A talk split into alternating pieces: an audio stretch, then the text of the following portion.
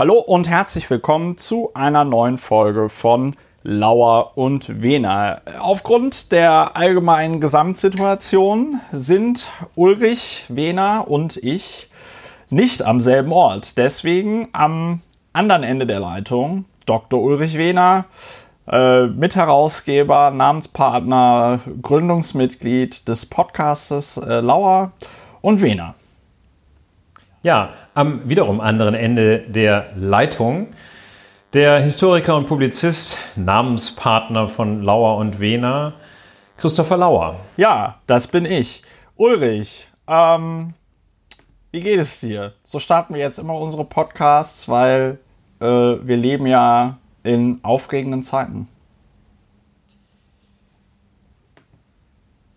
Oder gefasst, gefasst, gefasst, gefasst in dieser Situation gefasst, überrascht, überrascht in der Tat, wie schnell die Gewöhnung ist, wie, wie ein aus, aus voller Fahrt ein, eine Wirtschaft und ein Land abgebremst wird und zunächst einmal nichts passiert weiter. Also das muss ich natürlich mit Einschränkungen sagen, weil ich sehr genau weiß, dass nicht allen nichts passiert. Aber es ist doch offenbar so, dass die Welt mit eher einem Seufzer hier zum Stillstand kommt, als mit einem großen Knall. Ja. Und tja, gefasst und hoffnungsfroh, allerdings nicht überstürzter Hoffnung. Nicht überstürzter Hoffnung. Ähm, ja, das kann ich sehr gut nachvollziehen. Mir geht es ähnlich. Interessant, was man für Umschreibungen der aktuellen Situation sieht und vielleicht auch selber verwendet.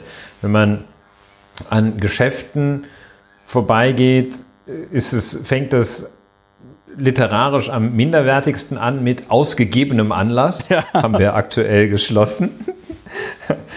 Und ausgegebenem Anlass ist sowieso ein, einer meiner Lieblingssprachfeinde, typischerweise verwendet so von Nachtretern. Ähm, aus gegebenem Anlass wollte ich mal sagen, dass Fußballspielen im Hof verboten ist. Ja. Und ähm, ja, bis hin zu solchen Umschreibungen aufgrund der Corona-Covid-19-Pandemie Schrägstrich Situation oder so, ähm, findet man verschiedenste Umschreibungen. Und ja. ich habe mich gefragt, was wäre eigentlich meine Umschreibung? Es gibt auch so eine Umschreibung, wenn ich Schriftsätze mache, mit denen ich zum Beispiel eine Frist verlängern lasse, dann schreibe ich nicht aus gegebenem Anlass, bitte ich darum, einer Stellungnahme für die Dauer von weiteren drei Wochen entgegenzusehen, sondern schreibe, ja, unterschiedliche Sachen. Wie nennt man es? Aufgrund der Corona-Pandemie, sage ich sehr häufig. Ja. Wie nennst du das aktuell? Scheiße, aber äh, wie, nein, aber wie nenne ja, wie nenn ich das? Ich sag, ja, ich sag eigentlich auch immer wegen Corona, ne? ist jetzt wegen Corona. Also das ist, muss man wegen jetzt, dem Corona wegen dem, oder wegen des Coronas? Ja, das, das wird eigentlich, stimmt, was ist eigentlich, es gab doch mal diese Kolumne auf ähm, Spiegel und diesen Typen, der da, glaube ich, 95 Bücher drüber geschrieben hat, der Dativ ist dem Genitiv sein Tod. Äh, wo man, ja, Bastian Sick. Ja, wo man da, wo dann so ganz, wo so wirklich so richtig krass korinthenkackerisch mit dem allgemeinen Umgang mit Sprache umgegangen worden ist. Und ja, dazu wirklich, muss ich sagen, ich fand, hm, ja. ja, ich fand das Thema an sich interessant. Ich fand die Kolumnen, die der geschrieben hat, fand ich allerdings völlig unerträglich zu lesen, weil der die Kolumnen immer dieses Thema extrem großflächig umkreisten, bis sie dann endlich zum Punkt kamen. Und das ja. war, also ich fand es überaus pseudogeistreich, ja. aber das Thema selbst, nämlich der, die Aktivität der Sprachspießerei finde ich ganz großartig. Find findest du gut, ne? Aber äh, ja, da, da muss man jetzt natürlich einschränkend dazu sagen, dass wir beiden hübsche Bärchen natürlich auch dazu neigen, manchmal ein bisschen abzuschweifen und auszuschweifen. Das äh, nennt man ähm, äh, intelligente Assoziation. Ähm, wer wissen will, was wir sonst so in diesem Podcast Lauer und Wener machen, der kann sich unseren äh, Trailer Piloten 2020 anhören. Der ist auch komplett frei von Corona. Da wussten wir nämlich noch nicht, dass die Scheiße den Ventilator trifft. Und äh, ja, wie gesagt, zu deiner Frage, wie nenne ich die Situation? Corona-Krise, Corona, irgendwann mit Corona. Ähm, ich habe die ähm, bei, bei, mit irgendwann mit Corona. Bei, bei mir um die Ecke ist so ein, ist so ein Änderungsschneider. Der hat auch zu, der äh, hat so ein geiles Schild. Ich krieg's gar nicht mehr richtig dringend, aber da stand einfach sowas dran wie äh, ich mache wieder auf, wenn die Krise vorbei ist, bleiben Sie gesund oder irgendwie sowas. Ja. Ach, das ist doch schön. Ja, das war zumindest äh, kurz und prägnant. Ja, ähm, dann wollte ich mich kurz, bevor wir in die Themen einsteigen, nochmal ganz herzlich bei allen Unterstützerinnen und Unterstützern dieses Podcasts bedanken. Äh, das ist super, dass ihr auch in dieser Zeit die Daueraufträge oder die einmaligen Überweisungen ähm, über PayPal einfach äh, aufrechterhaltet. Das hilft mir sehr. Und wenn ihr der Meinung seid, Mensch, jetzt habe ich diesen Podcast schon so oft gehört und noch nie bezahlt, dann nutzt doch einfach jetzt mal die Möglichkeit, einen Dauerauftrag einzurichten oder wenn euch das zu viel Arbeit ist, äh, das über PayPal zu machen. So, und. Denn man muss ja, ja auch sagen, dazu vielleicht eine kleine Ergänzung. Ja. Es geht vielen Leuten wirtschaftlich sehr schlecht. Ja. Es gibt aber auch viele Leute, die sehr viel Geld sparen aktuell. Ja. Also sparen im Sinne von nicht ausgeben. Ja. Also wer zum Beispiel Friseur viel essen geht, häufig zum Friseur geht oder ansonsten äh, Sachen macht, die man nicht viel in die Metzgerei, äh, wer viele, viel in Puff, wer viele viel ins Bordell, genau. Bordelle haben Spielcasinos, auch Spielcasinos. Also Bordelle sind ja, Spielcasinos sind so Sachen, die man auch online machen kann. Aber wer viel Dinge in seinem Leben integriert hatte, die man nicht online machen kann, ja. sondern die viele Präsenzveranstaltungen, die Geld kosten, der spart eine Menge Geld jetzt. Ja, Genau. Also Berlin hat sein erstes Drei-Sterne-Restaurant. Äh, das hatte, glaube ich, ungefähr zwei Tage diesen dritten Stern präsentiert, dann Bam zu. Ne? Echt? Also was da alles gespart wird. Ja, ja. das ist, äh, es ist richtig. Es ist richtig, man spart aktuell sehr viel Geld, es sei denn, man hat ein Apple TV. Äh, dann äh, Apple macht das sehr klug. Also deswegen, ich, äh, wir sind ja auch Deutschlands bester äh, Anlage, Aktienanlage-Podcast. Aber Apple macht das im Moment sehr klug. Die hauen nämlich so viele Filme auf iTunes für 4 Euro raus. Und dann denkst du dir immer, also, und mit dir oder wir meine ich natürlich nur mich, ne? Aber ähm, ich, ich kaufe da ständig diese Filme für 4 Euro, weil ich mir denke, komm, 4 Euro, 4 Euro hast du noch, ne? 4 Euro, so. Das ist sehr gefährlich, sehr gefährlich. Wer hingegen seine Filme immer bei einer, wie du das sehr schön genannt hast, Präsenzveranstaltung im zum Beispiel äh, Elektronikfachhandel äh, gekauft hat, der spart sich jetzt Geld, weil der gar nicht weiß, wie Oder ins Lichtspieltheater geht. Ja, ins Lichtspieltheater. Wobei, äh, ich habe ja jetzt gelesen, äh, die, die, äh, die Autokinos würden eine große, Autokino geht, äh, ja. große, große Renaissance erleben, auch zum Beispiel in Südkorea. Aber ähm, ich glaube, in Berlin gibt es gar keins, ne? Oder keins, das ich kennen würde. Ich glaube, Autokino verbinde ich, was heißt ich glaube, ich verbinde Autokino sehr stark mit dem Ruhrgebiet. Aus irgendwelchen Gründen. Das war so, da war es so blöd, so in den 50er, 60er, 70er Jahren, aber wenigstens hatten sie Autokinos. Ja. Ich habe noch nie ein, irgendwo außerhalb des Ruhrgebiets bin ich noch nie einem Autokino begegnet. Ich war sogar einmal im Autokino. Und? Total bescheuert. Muss ich mit dem Auto ins Kino fahren. Ist irgendwie blöd, ne? Weil ich glaube, so richtig, so richtig äh, Kinogefühl kommt da nicht auf, ne? Ist das dann mit so einem Lautsprecher? Wie funktioniert das? Ja. Da, da, da sitzt man dann, war das bei dir, musstest du dir den Lautsprecher in das Auto hängen oder war das so ein Lautsprecher, ja. der, also man hängt, du hast ihn ins Auto gehangen? Ja, klares Ja. Und ich glaube, das Autokino stammt aus einer, wurde in einer Zeit, zu einer Zeit entwickelt, als voreheliche Beziehungen noch verboten waren oder so etwas. Also ein anderer Grund kann es ja nicht haben. Man fährt sozusagen mit einer einem improvisierten Schlafzimmer ins Kino. ja, ja. Und, also, weiß ich nicht. Und dann. Gut, aber. Äh, ja. Ähm, ja. Ja, ja das, das dazu. Das ist so. Autokino. Wir sind heute sehr assoziativ. Ja. Lass uns doch zu Themen. Ja, lass uns doch zu Themen voranschreiten, weswegen die Hörerinnen und Hörer von Lauer und Wena, Lauer und Wena so unglaublich äh, schätzen. Wir reden heute zum Beispiel über Europa. Ein schönes Thema oder nicht so schön, je nachdem, von welcher, aus welcher Perspektive man sich das anschaut. Und zwar hat es äh, Folgendes gegeben. Der EuGH, Europäische Gerichtshof, oder war es der, ist der Europäische Gerichtshof für Menschenrechte gewesen, ne? Nein. Nicht? Ganz wichtige Unterscheidung, ja. auf die wir gleich nochmal einzugehen Siehste? haben. Erster Fehler. Also der EuGH, der Europäische Gerichtshof ohne die Menschenrechte, hat äh, etwas beschlossen und zwar zum Jahre, ich glaube 2015 war es, ne? Ja, und Geflüchteten. Polen, Ungarn und Tschechien, auch bekannt als die Visegrad-Staaten, weigerten sich im Jahr 2015 entgegen zweier Rechtsakte des EU-Ministerrates Griechenland und Italien Flüchtlinge abzunehmen, wenn man das mal so objektmäßig sagen darf. Die haben also gesagt, es gibt zwar zwei Rechtsakte des EU-Ministerrates, also des höchsten Gremiums, der, des höchsten Beschlussorganes, will man mal sagen, der Europäischen Union, wenn man mal vom Europäischen Rat absieht, aber da kommen wir jetzt mal, also jedenfalls, da sozusagen ein ziemliches Cheforgan hatte zwei Rechtsakte beschlossen, die zur Entlastung von Italien und Griechenland eine Umverteilung von Flüchtlingen innerhalb der Europäischen Union vorsahen.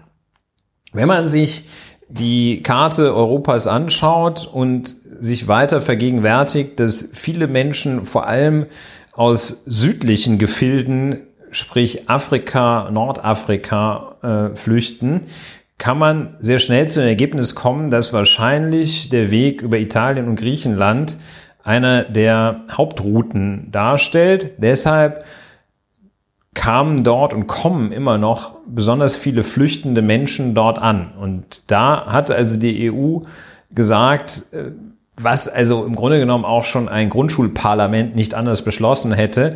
Diesen Staaten muss man helfen und die muss man insofern unterstützen, als dass die Leute nicht alle da bleiben müssen, sondern wir verteilen die um.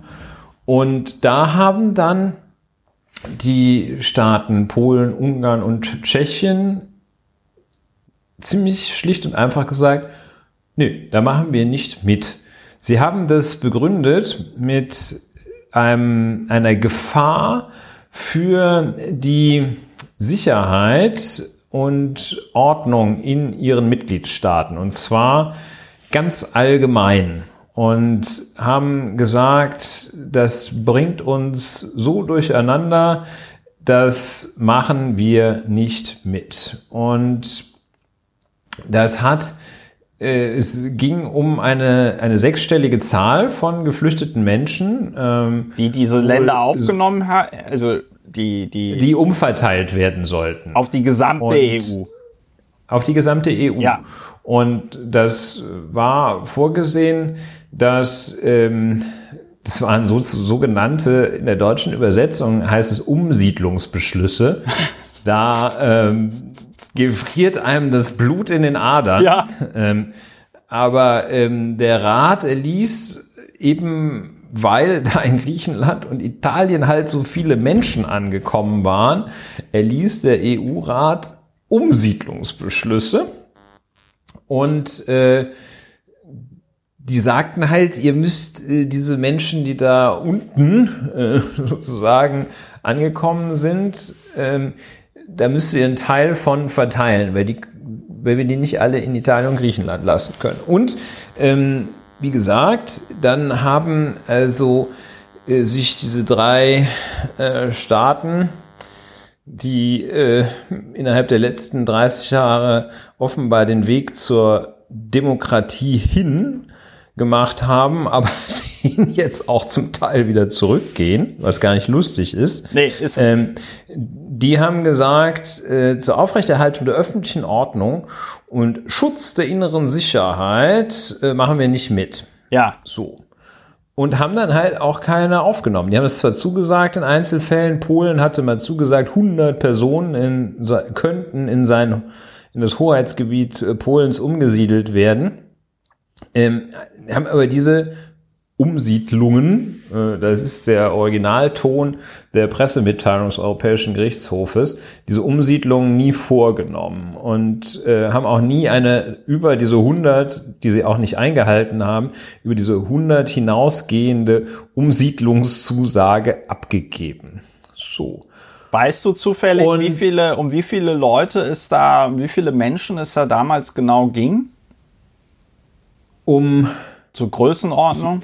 Wenn ich das richtig sehe, ging es um 120.000 insgesamt. Äh, die insgesamt verteilt werden mussten. Ja. Das heißt also. Also der ist Polen durch die Beschlüsse des ja. EU-Ministerrates sollten 120.000 äh, internationalen Schutz beantragende Personen, also die sollten da jetzt nicht äh, sollte nicht gleich irgendwie in Polen äh, ein, äh, ein Haus geschenkt werden. Ja, das war mir klar ja, wir hoffen ja, dass außer, außer dir noch jemand zuhört. Ja. Und ähm, also 120 Personen sollten äh, also ähm, verteilt werden auf Europa. Und ähm, ich will nur darauf hinaus, dass äh, äh, Polen, Tschechien, äh, äh, Ungarn und äh, die Slowakei, die hätten äh, die hätten jetzt also nicht eine Milliarde Menschen aufnehmen müssen, sondern das wären wahrscheinlich irgendwie, wenn überhaupt, kleine fünfstellige Zahlen gewesen. Wenn überhaupt. Ja, das ist völlig richtig. Es sollte also nicht äh, Polen sozusagen, also sofort, dass Polen dann, also sofort, hätten sie das gemacht, wäre in Polen nicht mehr die Mehrheit der polnischen, der Menschen in Polen, also es wäre nicht so gewesen, dass dann plötzlich nicht mehr die Mehrheit katholisch, sondern muslimisch ist, sondern nein, es war eine kleinere Zahl. Ähm, ja, also da haben die einfach gesagt, ähm, und das ist äh, das äh, sehr Beachtliche, um es mal ganz vorsichtig zu sagen, einfach gesagt, und vielleicht nochmal, was ist der EU-Ministerrat? Das ist der intergouvernementale Bestandteil der Europäischen Union. Da treffen sich äh, die Fachminister ähm, der EU-Mitgliedstaaten und beschließen Rechtsakte dort. Die unterliegen dann teilweise einer Umsetzung, aber das ist also eine Umsetzung durch, durch das Europäische Parlament und gegebenenfalls einer Transformation durch die Mitgliedstaaten. Viele sind aber auch unmittelbar anwendbar. Ähm, jedenfalls ähm, ist das das Gremium, das ein ganz wesentliche Rechtsetzungsorgan und Initiativorgan der Europäischen Union. Ist also jetzt nicht ein, wie von dir eben beschriebenes äh, Grundschulparlament. So ist das. Und ähm, das ist sozusagen das Gegenteil. Das steht am anderen Ende des Spektrums.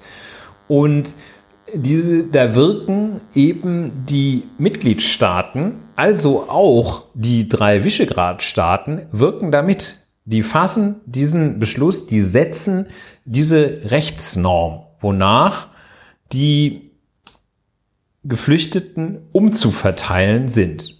Das ist dann geltendes Recht. Das ist so, wie wenn hier die auf Initiative von wem auch immer durch unseren Gesetzgebungsprozess in Deutschland, dann am Ende verabschiedet durch den Bundestag zum Beispiel, ein Gesetz erlassen wird. Das war die Ausgangslage. Und da stand, liebe Staaten Europas, ihr seid verpflichtet, hier so ein bisschen das zu verteilen, damit die nicht alle in Griechenland und Italien hängen bleiben.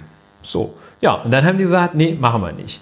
Daraufhin kam es zu einer Klage vor dem Europäischen Gerichtshof in Luxemburg. Ein kleiner Exkurs. Ähm, es gibt den Europäischen Gerichtshof, es gibt das Europäische Gericht erster Instanz, beide in Luxemburg. Der EuG, das ist sozusagen der kleine EuGH für nicht so komplizierte Fälle mit einer Rechtsmittelmöglichkeit zum Europäischen Gerichtshof. Das ist das eine. Das ist bezogen auf die Europäische Union. Ähm, das ist der EuGH. Der ist für Europa, für Unionsrecht zuständig. Und das andere ist der Europäische Gerichtshof für Menschenrechte in Straßburg. Und das ist ein, das ist der Gerichtshof des Europarates. Der Europarat hat nichts mit dem Europäischen Rat zu tun, den es wiederum auf Ebene der Europäischen Union gibt, sondern der Europarat ist ein von den Mitgliedern her auch weit über die Europäische Union hinausreichende eine internationale Organisation, die sich im Kern dem Schutz der Menschenrechte verpflichtet sieht, verpflichtet hat und dafür im Rahmen verschiedener Organe und eben mit dem bekanntesten Instrument, mit dem bekanntesten Organ, dem Europäischen Gerichtshof für Menschenrechte, für den Schutz der Menschenrechte und Grundrechte in Europa sorgt. Das ist der Europäische Gerichtshof für Menschenrechte in Straßburg. Ja, und der andere in Luxemburg. Muss man ein bisschen auseinanderhalten. Zwei, also marketingmäßig auch nicht so gut äh, von den Bezeichnungen her äh, gewählt. Es ist nicht so, dass man da gleich eine innige Beziehung zu diesen Organen aufbaut, wenn man wenn es schon einfach schwer fällt, die blöden Namen auseinanderzuhalten. Aber jedenfalls, dieses ging dann an den Europäischen Gerichtshof in Luxemburg, weil es ja um die Frage ging, haben denn diese drei Staaten, Polen, Ungarn und Tschechische Republik, europäisches Recht verletzt oder nicht? Ja, und der Europäische Gerichtshof in äh, jetzt komme ich selber durch, in Luxemburg hat gesagt, ja, klar, haben die das getan. Und zwar kann, da kann, haben das mit diesem klassischen, da könnte ja jeder kommen, Argument getan. ja. ähm, mit Aufrechterhaltung der öffentlichen Ordnung und Schutz der inneren Sicherheit. Das gibt es zwar, dass da Ausnahmebestimmungen gelten dürfen, aber das könnt ihr nicht einfach mal allgemein sagen und beschließen, so, so abstrakt euch mal einfach darauf berufen, Artikel 72 des EU-Vertrages, sondern das müsst ihr immer ganz konkret im Einzelfall prüfen, belegen und nachweisen, dass da wirklich eine Gefahr eintritt. Also ihr könnt nicht so im Grunde genommen hat der EuGH gesagt, ihr könnt nicht so AfD-mäßig sagen, da geht hier alles den Bach runter, sondern ihr müsst es ganz klar am Einzelfall, müsst ihr das immer wieder neu abwägen und immer wieder neue spezifische Entscheidungen treffen. Ja. Die Bestimmung Artikel 72a EUV ist eng auszulegen. Sie verleiht den Mitgliedstaaten nicht die Befugnis, von den Bestimmungen des Unionsrechts durch bloße Berufung auf die Interessen abzuweichen, die mit der Aufrechterhaltung der öffentlichen Ordnung und dem Schutz der inneren Sicherheit verbunden sind. Sie sind verpflichtet nachzuweisen, dass diese Ausnahme notwendig ist, damit sie ihre Zuständigkeiten in diesen Bereichen wahrnehmen können. So, ganz klare Aussage, bam. Man kann nicht einfach sagen, das macht hier das Land kaputt. Nein, man muss es konkret nachweisen. Ja, und das ist mit großer Klarheit gesagt und überaus erfreulich. Und hat das denn jetzt irgendwelche ist jetzt, was machen die? Ja, ja was, wie wird das vollstreckt? Also da gibt es eben anders, als äh, wenn da irgendwie so ähm, was weiß ich, äh, anders als wenn äh, die UNO äh, einen bösen Brief schreibt.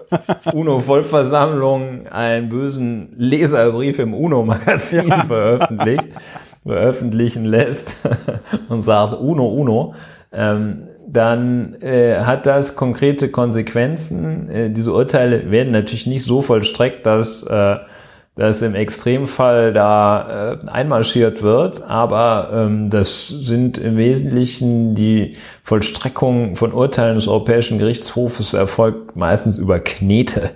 Und ähm, nun ist das natürlich, sind es auch so diplomatische Prozesse, mit denen das dann irgendwie ausmoderiert wird. Aber so eine Verurteilung, das ist schon nicht schön. Ne? Und äh, da ist natürlich so, dass man, es wird spannend, ne? ob das jetzt äh, wird also spannend äh, klingt so ein bisschen wie eine gute Serie. Ähm, es wird entscheidend sein, ob ähm, das europäische Recht die Rechtsprechung des Europäischen Gerichtshofes da auch akzeptiert wird und äh, eingehalten und beachtet wird oder ob die einfach sagen, was schert es mich, wenn da solche Leute, die keine Ahnung haben, irgendwie komische Urteile über unser Land, das nur wir kennen. Wir Polen wissen doch, was hier die Jungfrau Maria geschlagen hat, ähm, dass dann, ähm, ob, also, ich gerade etwas verloren, ob das dann eingehalten wird oder nicht. Das wird ein ganz wichtiger Punkt sein, ob dieser Respekt vor dem Recht da besteht. Als äh, Andreas Scheuer, also immerhin, äh, als er das Mauturteil kassiert hat, ist er jedenfalls nicht auf die Idee gekommen, so weit geht es noch nicht mit dem Ondi, ist er nicht auf die Idee gekommen zu sagen, was schert mich das, wir machen trotzdem weiter. Ja. Ähm, Mal sehen, was, was die Visegrad-Spezialagenten machen. Ja, ich bin pessimistisch. Jedenfalls erstmal ein Hoffnungsschimmer in dieser düsteren Zeit, dass es da Mechanismen gibt, die sagen, nee, ey, Kinder, so geht das nicht. Und äh, nach diesem Windelweichen, ähm, was die EU-Kommission, angeführt durch Dr. Ursula von der Leyen, was die da äh, gegenüber Viktor Orbans äh, Ermächtigungsgesetzen nicht, alles nicht gesagt hat, da waren das wirklich klare Feststellungen, fundiert auf das Recht, rechtliche Techniken angewendet. Sehr, sehr erfreulich, dass das in dieser Klarheit gesagt wurde. Naja, jetzt bleibt es abzuwarten, ob das auch eingehalten wird. Ein Lichtstreif am Horizont, wir werden sehen.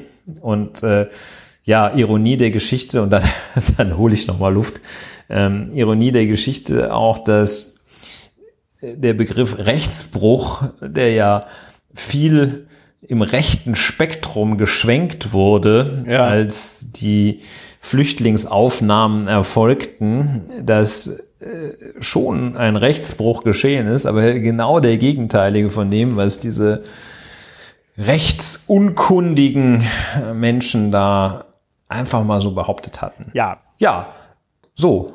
Ja.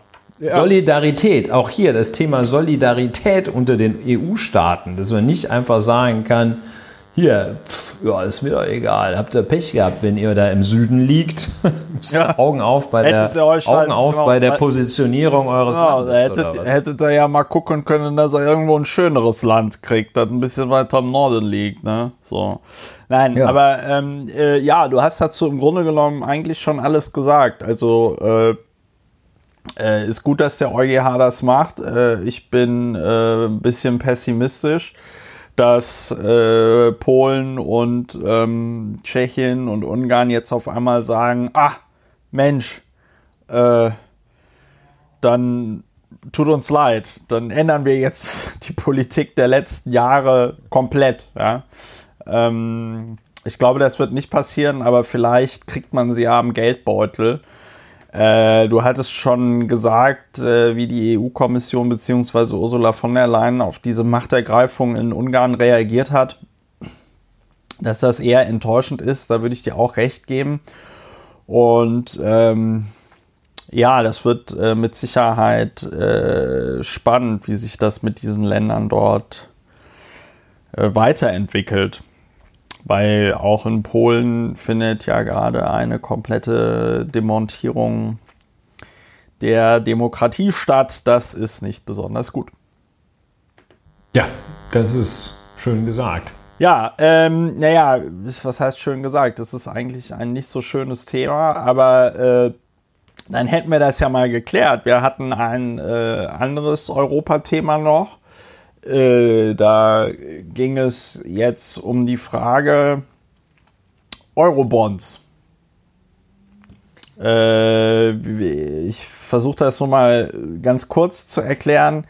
Äh, durch diese Corona-Situation. Übrigens, äh, Ulrich, das wäre jetzt hier so Eichhörnchen, aber du bist doch immer, was Spanien angeht, äh, äh, immer up to date. Hast du das mitgekriegt, dass die Spanier jetzt ein, ein bedingungsloses Grundeinkommen einführen wollen? No. Todavía no. Hast du nicht mitgekriegt. Gut, dann reden wir auch noch, dann reden wir nicht darüber und äh, vielleicht äh, in der nächsten Folge. Weil so richtig glauben konnte ich es noch nicht und äh, dann wäre es doch gut, wenn mal jemand, der die Sprache beherrscht, sich mal ein paar Nachrichten dazu durchliest damit wir alle verstehen, ob Spanien jetzt tatsächlich ein bedingungsloses Grundeinkommen einführen möchte oder nicht. Nein, es geht nicht um das bedingungslose Grundeinkommen, das vielleicht in Spanien kommen wird, sondern es geht um die äh, sogenannten Eurobonds und um die Frage, äh, beziehungsweise Corona-Bonds und die Frage, wie geht denn jetzt die EU damit um? Dass das ja nicht nur eine gesundheitliche Katastrophe ist, was gerade durch das Coronavirus in der EU passiert, sondern dass dadurch auch, äh, Ulrich sagte es ja schon eingangs, das öffentliche und vor allen Dingen auch wirtschaftliche Leben total zum Erliegen kommt. Und äh, eine Idee, die schon seit der Bewältigung der Finanzkrise herumgeistert, ähm, sind die sogenannten Eurobonds. Und ähm, da geht es im Grunde genommen darum, dass die Schulden ver, ja, auf alle EU-Staaten abgewälzt werden, also gleichmäßig verteilt. Ja, hm. ja, also der ich würde das Thema zunächst noch etwas erweitern. Ja, erweiter also, es bitte, Ulrich. Äh, und dann etwas verengen. ähm, also zum einen das Thema Eurobond auf die Frage in die Richtung erweitern der, des Themas Solidarität zwischen den Mitgliedstaaten der Europäischen Union, also Eurobond ist ein Unterpunkt dieser Frage, wie unterstützt man sich denn jetzt, wenn man schon in einer Union zusammengeschlossen ist, also dahingehend erweitert. Und äh, das Thema Eurobond verengt, weil das Thema Eurobond jetzt nicht eine Umverteilung, also nicht primär eine Umverteilung von Schulden ist, sondern ja darin besteht, dass Anleihen am, ja, letztlich ist es schon eine Umverteilung von Schulden, also Anleihen am Kapitalmarkt, am Kapitalmarkt zu platzieren im Namen anderer Länder, ähm, also als denjenigen Ländern, aus denen, ähm, denen dann die Knete zufließt. Also entweder im Namen sozusagen äh, Deutschlands für Italien oder Spaniens für Frankreich oder der Niederlande, ein großer Gegner des Eurobonds, zum Beispiel der Niederlande für Portugal. Das fänden die, glaube ich, richtig klasse. Und ähm, also das, äh, das loslöst von dieser, von dieser äh, Beziehung oder von dieser, von dieser äh, strikten Bindung, dieser Refinanzierung durch Begebung von Anleihen der strikten Fixierung auf einzelne Staaten loslöst, hin zu einer sozusagen äh, gemein Gesamtschuldnerschaft europäischer Staaten. Das heißt also, wenn Italien sich am Kapitalmarkt ein paar Milliarden holt, dann haftet nicht nur Italien, sondern dann haftet äh, die gesamte Europäische Union ja. für die Rückzahlung dieser Anleihen. Ja. So wie das auch bei einer BMW-Anleihe ist, da haftet dann BMW. Und ähm, ja, wenn BMW pleite geht, gibt's halt die Anleihe nicht zurück. Und äh, äh,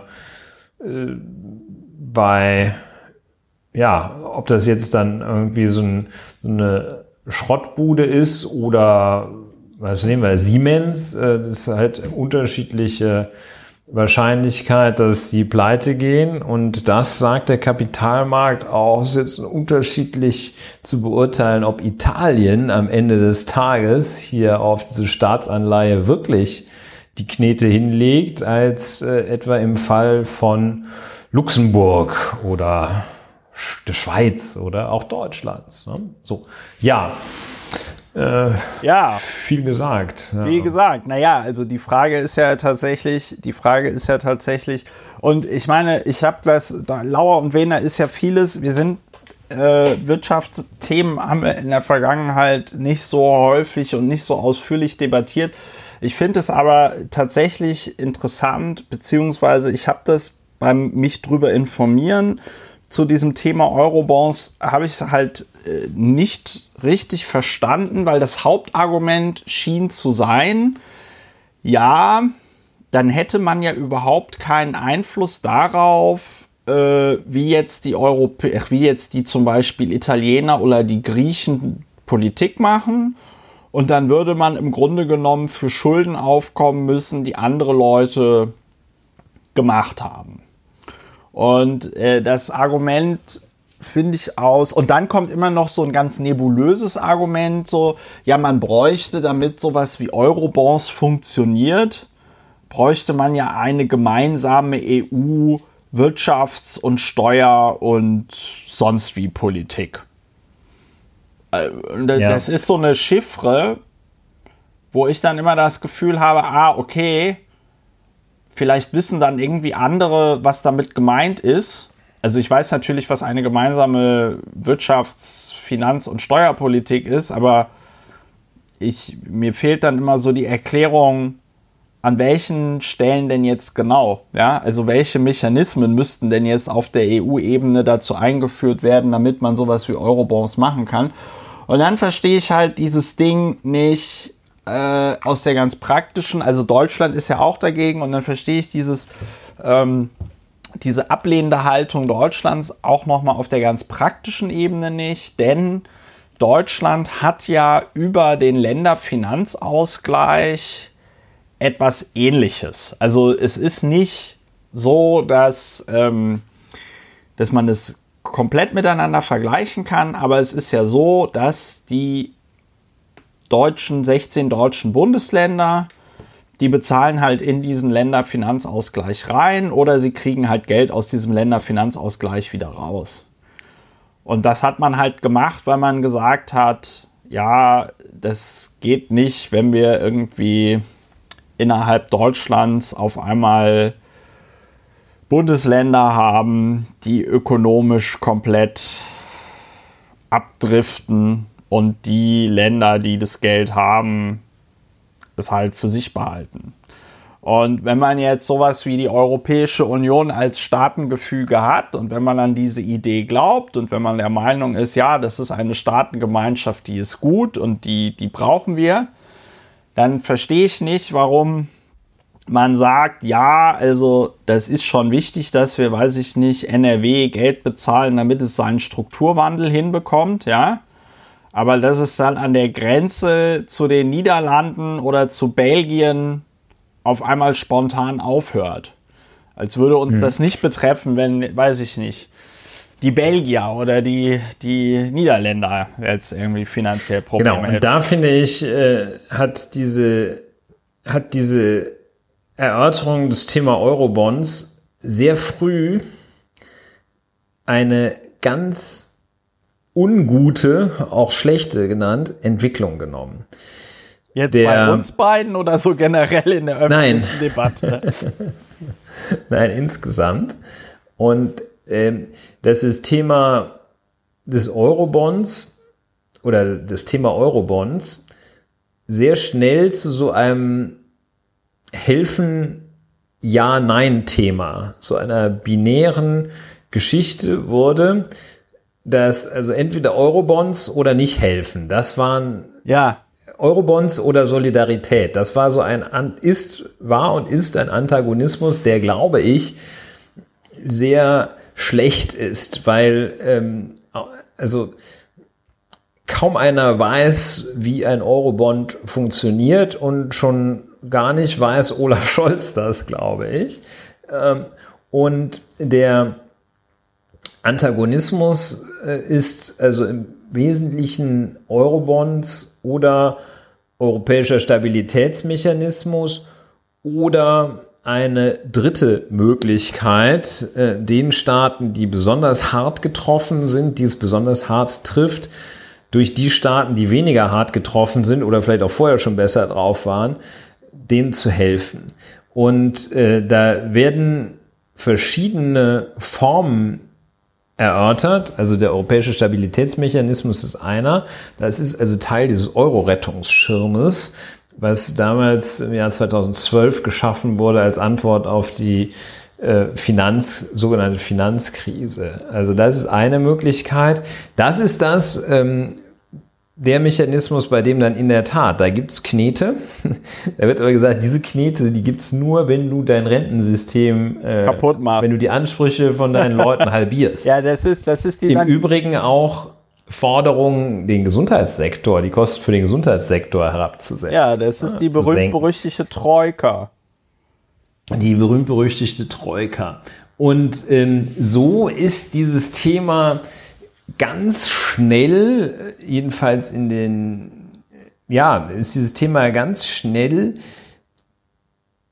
auf diese Eurobonds zugesteuert. Das Thema, wie hilft man den Staaten? Natürlich ist Italien weitaus schlimmer getroffen von Corona als Deutschland. Nee, also natürlich im Sinne von äh, offensichtlich ja, aktuell also, und noch. Ja, ja. Ähm, weitaus schlimmer getroffen als Deutschland und Spanien auch weitaus schlimmer getroffen.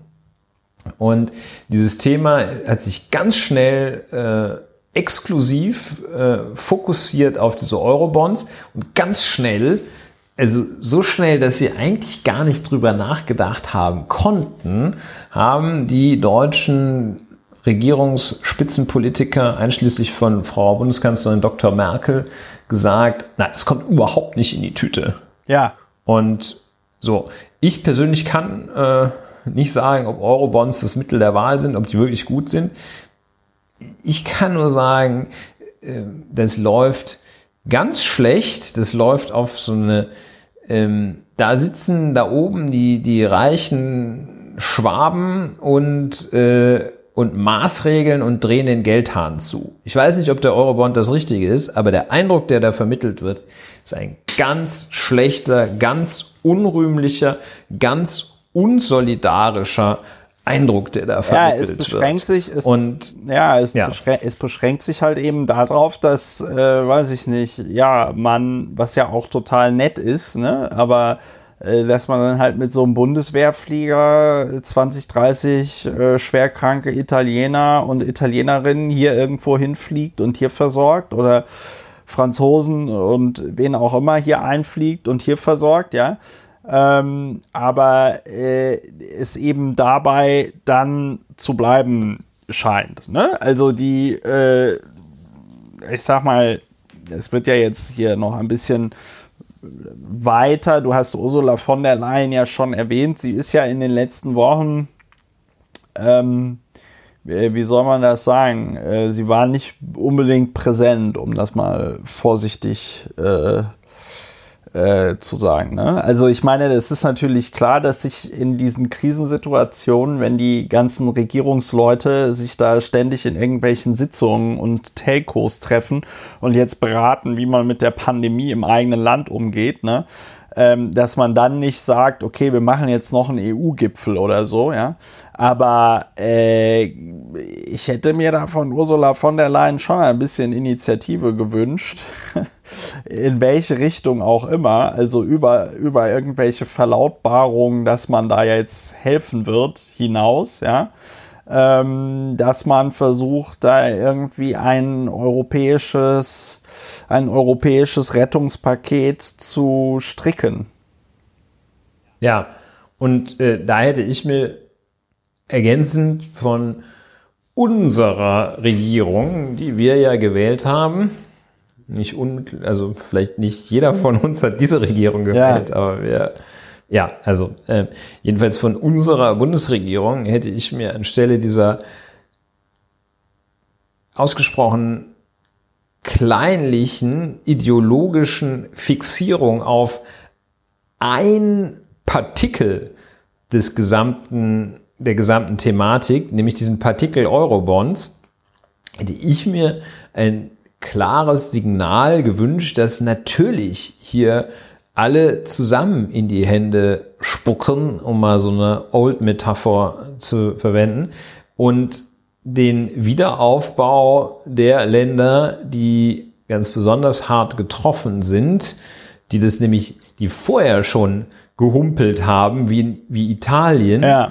ähm, die vorher schon Schwierigkeiten hatten, äh, ihren Staatshaushalt durch Anleihen zu finanzieren, die das jetzt natürlich, wenn die zwei Monate stillgestanden haben, erst recht nicht schaffen ja. werden, dass man denen hilft.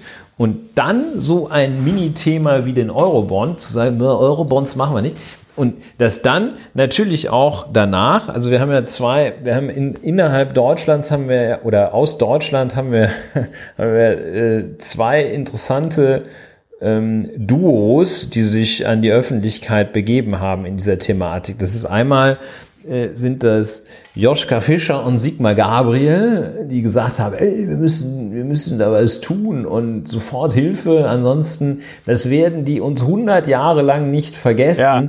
Die Spanier und Italiener, wenn wir uns jetzt hier lumpen lassen. Ja. Das war also das Duo aus äh, Josef Fischer und Sigmar Gabriel. Und dann gab es später das Duo und das, äh, ja, das Duo von Herrn Scholz und Herrn Maas, dem Bundesfinanzminister und dem äh, Bundesaußenminister, die in so einem offenen Brief in so äh, fünf, glaube ich, äh, führenden europäischen Zeitungen äh, gesagt haben, dass sie ja total so, so ein bisschen die Solidarität beschworen. Und bei diesem Beschwören äh, des, des, der Solidarität, da kam das Wort äh, Corona oder Eurobonds, äh, kam es überhaupt nicht vor. Die haben also sozusagen dann, äh, ähm, ja, das ist verpufft wahrscheinlich. Und äh, das, das ist äh, eine Haltung, die geeignet ist, meines Erachtens geeignet ist, die Europäische Union tatsächlich an den Rand oder äh, jenseits des Randes eines Scheiterns zu führen. Ja. Das ist eine ganz schlechte, eine ganz ja. schlechte Maßnahme. Ganz, äh, es ist ja auch vor ganz bitter. Und dieser Eurobond, das ist so, so ein Negativfetisch. Der Eurobond, das ist so für so einen deutschen Finanzminister, ist das so, das ist so sowas wie das Kopftuch für einen AfD-Politiker. Da sagt ah, nee, das geht, da geht alles den Bach runter mit Eurobonds, alles den Bach runter, also Ausländer raus, also äh, so, so. Also das ist das, das ist, da ja. kriegen die voll die Pickel, wenn, wenn irgendwie einer sagt, oh, komm, lass uns doch mal hier so Eurobonds machen. Ja. Da, da drehen die völlig durch. Ja, und es ist halt, und es ist halt deswegen, es ist halt deswegen so, äh, kleinlich, also im Grunde genommen noch, noch zwei Zahlen, die ich da ergänzen wollen würde. Also, weil du hast komplett recht, äh, beziehungsweise Joschka Fischer und äh, es fällt mir schwer, es zu sagen, aber äh, es ist leider so, auch Sigmar Gabriel hat da recht. Ähm, äh, natürlich werden die äh, äh, Leute in Spanien und, und Italien und Griechenland da äh, sich daran erinnern ob Deutschland ihnen geholfen hat oder nicht. Also genauso wie die, äh, ich meine, die Chinesen äh, verstehen das ja im Moment wie kein anderes Land auf der Welt, die Hilfe, die sie anderen Ländern dazu teilwerden lassen, ähm, propagandistisch auszuschlagen. Ne? Also die haben ja Hilfsgüter überall hingeschickt, die haben ja Ärzte überall hingeschickt. Ne? Und ähm, das ist das ist äh, tatsächlich, ähm, ja, also das ist, wie du sagst, äh, es, es kann in meinen Augen tatsächlich, ich meine, es war ja auch nach dieser ganzen, es war ja auch bei der Finanzkrise schon so, äh, dass man da Griechenland sehr alleine gelassen hat. Ne? Ähm, man hätte das auch anders lösen können. Und die zwei Zahlen, die ich jetzt noch habe, äh, sind nämlich einmal äh, die Bankenrettung. Äh, also was hat Deutschland eigentlich mhm. für die Bankenrettung ausgegeben äh, in der Finanzkrise? Also Stichwort, ja, wir können ja keine Eurobonds machen, weil dann müssen wir ja die Schulden bezahlen, die andere Leute gemacht haben. Bankenrettung war ja auch, wir haben mit unseren Steuergeldern irgendwelche implodierenden Finanzprodukte bezahlt die halt auch sich irgendwelche Leute in irgendwelchen Banken ausgedacht haben. Ne? Also darauf hatten wir auch keinen Einfluss als Bundesrepublik Deutschland. Naja, wir hätten Einfluss gehabt, wenn wir den, ähm, äh, wenn wir den Finanzmarkt nicht vorher so liberalisiert hätten, aber das ist ein anderes Thema. Aber die Bankenrettung hat Deutschland mindestens äh, 68 Milliarden Euro gekostet. So, und wenn man sich jetzt anschaut, was der Deutsche Bundestag vor wenigen Tagen äh, beschlossen hat, dann haben wir jetzt äh, 156 Milliarden Euro äh, Neuverschuldung für die Corona-Hilfe des Bundes, ja, und Garantien in Höhe von 600 Milliarden Euro. Ne? Also Garantien mhm. bedeutet, dass natürlich Deutschland dann sagt, okay, falls da jetzt irgendwie die Kohle, falls er die Kohle nicht kriegt, steht Deutschland dafür ein. Ne?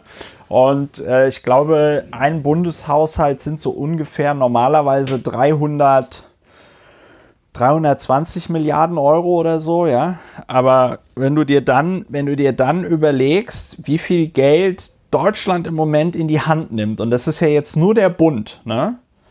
Äh, Berlin, andere Bundesländer, alle nehmen im Moment wirklich das Geld mit beiden Händen in die Hand und schmeißen es, ich will nicht sagen zum Fenster raus, aber die, die Art und Weise, wie schnell in Berlin diese Soforthilfen für auch Solo-Selbstständige ausbezahlt worden, worden sind, das war tatsächlich beeindruckend. Ne? Also die hast du beantragt und am nächsten Tag äh, war die Knete äh, auf dem Konto. Und äh, will damit nur sagen, also ich verstehe es halt nicht. Ich verstehe nicht, wieso du sagst, okay, äh, wir helfen den Deutschen in Deutschland, den deutschen Unternehmen, aber Italien, Griechenland, anderen Ländern nicht. Weil die verschwinden ja nicht, die bleiben ja da. Also es ist ja nicht so, dass ja, Italien jetzt im Meer versinkt oder so. Ja, das ist also ähm, inhaltlich, wie gesagt, inhaltlich finde ich es ein bisschen schwer zu beurteilen äh, und würde mich jetzt auch nicht, äh, nicht aufschwingen dazu, äh, wirklich festgestellt zu haben, dass der Eurobond besser ist als ein beherztes Vorgehen über den europäischen Stabilitätsmechanismus. Du, Ulrich, Aber, du hast ja ähm, vollkommen ähm, recht. Es, ich will ja Folgendes sagen. Ähm, der, es ist äh, sowohl vom Inhaltlichen als aber auch von der Qualitätsanmutung her eine absolut lamentable Vorstellung der Bundesregierung, die die gegenüber unseren Brüdern und Schwestern in den Mitgliedstaaten der Europäischen Union abgibt. Und ja. zwar von der, unabhängig davon, ob man in der Sache helfen muss, ist es also so wirklich äh, nach gerade dämlich, da gleich zu Beginn so schulmeisterlich um die Ecke zu biegen und zu sagen, nee, nee, ist nicht hier. Und ja, äh, ja und inhaltlich ist es natürlich auch falsch und vollkommen kurzsichtig, da jetzt eine prinzipienfeste äh, Haltung einzunehmen, vermeintlich prinzipienfeste Haltung und den anderen Staaten zu schaden, weil dann bricht der europäische Laden auseinander. Dann fragt man sich ja auch wirklich, was wollen wir noch damit? Und ähm, ich muss sagen, das macht mich äh, insgesamt sehr pessimistisch. Der also wenn man das auf die, die äh, auf eine kleinere Ebene herunterbricht, äh, kann man ja wohl auch davon ausgehen, also die kleinere Ebene sind die Bundesländer. Schon da ist es ja, knirscht es ja immer, wenn dann Länder, die ähm, im Länderfinanzausgleich, den du so interessanterweise eingebracht hast, ähm, wo, wo Bayern dann immer rumstenkert, damit man da an irgendwie ein paar Stammtischen noch ein paar ähm, Wählerstimmen für die CSU ab, abgreift, wo die dann immer so über Berlin mit seinen äh, gefühlt sieben bis zwölf Opernhäusern ablästert, ja. dass man da das ganze Geld hinschickt. Während ja Bayern, wie alle wissen, durch den Länderfinanzausgleich überhaupt erstmal von diesem völligen Hinterwäldler Agrarstaat äh, ja. zu einem prosperierenden Land wurde. Ja. Also jedenfalls, ähm, das ist die kleinere Ebene als die europäische Ebene, wo man sich auch so äh, neidisch beäugt, wenn man das dann Städte und Kommunen, naja, und äh, irgendwann ist man dann ja auch bei seinem Nachbarn, der dann doch lieber sagt, äh, ja, wieso, ist mir doch egal, Hauptsache ich habe das Klopapier Ja. und der ganze, ganze Gucken ohne Blas, weil Klopapier ja noch egal ist. Ja, also das äh, macht auch kulturpessimistisch, beziehungsweise jedenfalls mit Blick auf unser Land. Also wie man da nicht einfach mal so eine Message raushaut, klar, wir helfen euch, nur weil man glaubt, dass dann diese ganzen Egoisten einen nicht wählen. Also furchtbar. Ja, also Und, ich ja, äh, aber das ist halt auch der Punkt, ich verstehe es halt auch nicht. Vor, zu, zumal dann noch in meinen Augen dieser Fehlschluss hinzukommt, so nach dem Motto, ja, die haben in der Vergangenheit so viel Schulden gemacht, warum auch immer, ich weiß es nicht, I don't know, ja. Äh, äh, wenn wir denen jetzt die Schulden erlassen oder wenn wir denen irgendwie jetzt Finanzhilfen geben, dann können die, dann können die, ja, die Italiener oder wer auch immer, dann können die damit ja nichts, äh, äh, äh, da können die ja dann nichts mitmachen, dann verschulden die sich einfach wieder. Ja? Also ich, ich, ich verstehe diese Denke nicht, ja. Also weil, weil es ja kein, ja, egal. Ja, es ist in der Tat verstörend und also auch so empathielos und so emotionslos, wie, wie damit umgegangen wird. Und da helfen eben in der Tat irgendwie äh, 50 mit dem super Oberklasse Airbus der fliegenden Intensivstation eingeflogene Schwerkranke. Es hilft einfach nicht. Es hilft, Also das hilft diesen 50 Leuten, ist auch Ja. total super. Aber das ist Window Dressing. Ja, und das ist, und, und, und, und was mich, glaube ich, an der Situation so generell ärgert, ist, also man kann ja gerne gegen Eurobonds sein, ja. Es kann da auch jetzt, wie gesagt, ich bin jetzt nicht der super Wirtschaftswissenschaftler. Dafür hatte ich einfach nicht genug Astrologie im Studium. Ähm, äh, aber wenn, wenn, man kann ja, die Finanzkrise war 2008, 2009, ja. Dann gab es nochmal die Euro-Krise später mit Griechenland. Immer wurde gesagt, nein, wir machen keinen Eurobonds. Dann kann man aber doch erwarten, dass in zehn Jahren ähm, ein Politiker, der gegen Eurobonds ist, irgendetwas anderes vorschlägt, was nicht ganz so krass und asozial ist wie der, ähm, wie dieser, wie dieser europäische Spezi äh, ja, europäische Stabilitätsmechanismus, dieser ESM und die Troika. Ich meine, was willst du machen? Willst du jetzt in Spanien und, ähm, und, und Griechenland rein und äh, oder Italien rein und sagen, ja, also hier eure Gesundheitsinfrastruktur, da habt ihr aber noch ganz große Sparpotenziale oder so. Das ist ja Realsatire. Und ähm, es kann auch, es kann sich, es kann auch sein, dass jetzt Griechenland durch diese Sparpolitik äh, formal wieder irgendwelche Stabilitätskriterien erfüllt. Aber äh, mittlerweile hat es sich herumgesprochen, dass diese krasse Austerität, also diese krasse Sparpolitik, ja genau, ja genau zu der Situation geführt hat, in der wir uns jetzt befinden, dass wir eben komplett runtergerockte öffentliche Systeme haben, die beim ersten Anzeichen einer richtig schweren Krise komplett, danke liebe Epidemiologen, die komplett äh, äh, dekompensieren. So. Ja, und also das, das, das will mir halt einfach nicht in den Kopf, dass du, dass du, nachdem du jetzt mehrere Jahrzehnte Sparpolitik hinter dir hast, sagst, ja, nee, also wir können denen jetzt nicht einfach die Schulden erlassen, die brauchen Sparpolitik. Und zwar nach deutschem Muster. Ja, weil Deutschland fährt damit ja so gut. Und wir haben so einen Spaß damit Ja, auch. es geht allen, so lustig es geht hier. allen Deutschen so gut. Ähm, und vor allem, Die, die sind so gut drauf. ne? ja, und alle Deutschen so, sind gut. Ja, und die Deutschen verdienen auch. Die haben so einen Spaß dabei, wie die dann irgendwie ihre, die fahren so große Autos und ähm, und haben also so, so Häuser, in denen die sich dann so verschanzen und dann, ja, ist ganz, ganz toll hier. Ne? Ja. Also das wollt ihr doch sicherlich auch.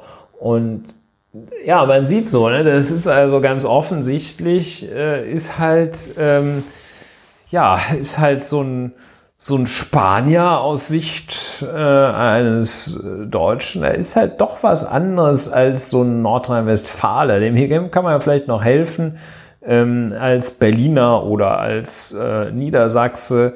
Aber dem, dem Spanier da, dem Italiener, diesen Südländern, da, ach, das ist da alles nichts. Ne? Also das ist jedenfalls schon sehr, sehr deutlich geworden, dass einem da das Hemd doch näher als der Rock ist, dass man da, tja, muss die, die Leute muss man sich wirklich aussuchen, mit denen man, auf die man sich dann in Krisenzeiten verlässt. Äh, Deutschland macht da eine sehr schlechte Figur jedenfalls. Ja. Und äh, ich bin auch, ich bin auch äh, gerade das Land, das den Marshallplan, äh, ja. seine, seine, ja, seine, das Land, das den, ja, den Marshallplan hatte und vor allen Dingen, man muss ja auch sagen, was Deutschland so wahnsinnig vorangebracht hat nach dem Zweiten Weltkrieg, waren ja diese Konferenzen, auf denen Deutschland halt einfach mal die Schulden erlassen worden sind. Ne?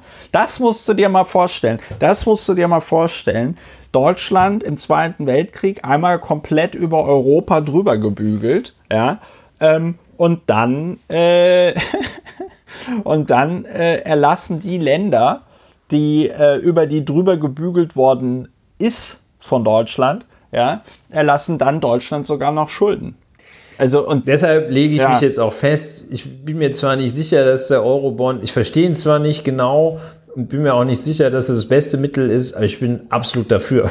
Ja, es ist auf jeden Fall, es ist auf jeden Fall besser, als gar nichts zu machen und irgendwelche offenen Briefe in irgendwelchen europäischen Zeitungen zu veröffentlichen und äh, irgendeine Solidarität äh, äh zu beschwören. Also die, die, weiß ich nicht, die, die, der Itali dem italienischen Staat geht es, wird es nicht dadurch besser gehen, dass wir alle, weiß ich nicht, italienische Nudeln und italienisches Pesto essen. Ich esse das zwar sehr gerne, aber das wird nicht dazu führen, dass die die Probleme bewältigt bekommen, die sie im Moment haben. Und es ist tatsächlich so. Also man muss das auch mal, man muss das mal auch einfach international sehen. Ich glaube, so ein Land wie China, die ja tatsächlich Geld einfach drucken können, ja, so ein Land wie China äh, ist da wahrscheinlich sehr schnell Gewehr bei Fuß, um äh, allen möglichen europäischen Ländern, die irgendwelche finanzielle Hilfe brauchen, diese finanzielle Hilfe zu gewähren. Und dann halt zu sagen, nee, also wir machen das nicht, weil die können ja nicht mit Geld umgehen. Also das ist, das ist schwierig. Ja. Der ist wirklich schwierig. Immer Flamenco am Tanzen. Immer Flamenco äh, am Tanzen und nicht so toll arbeiten wie der Germane.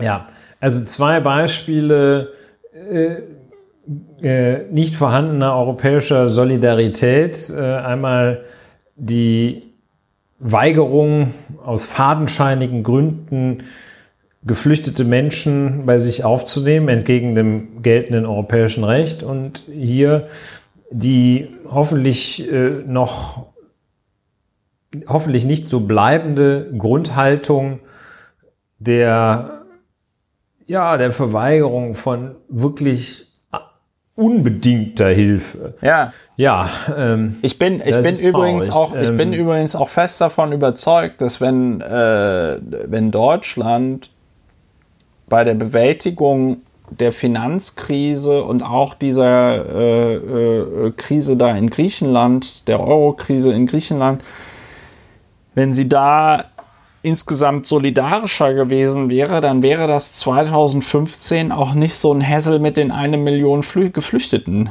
gewesen. Dann hätte man sich nämlich möglicherweise auch noch in anderen europäischen Ländern daran erinnert, dass Deutschland damals ja allen geholfen hat. Stattdessen hat man halt einfach gesagt, ja gut, geschieht denen recht, dann sollen die sich mal um die kümmern, ne? Machen ja sonst nichts.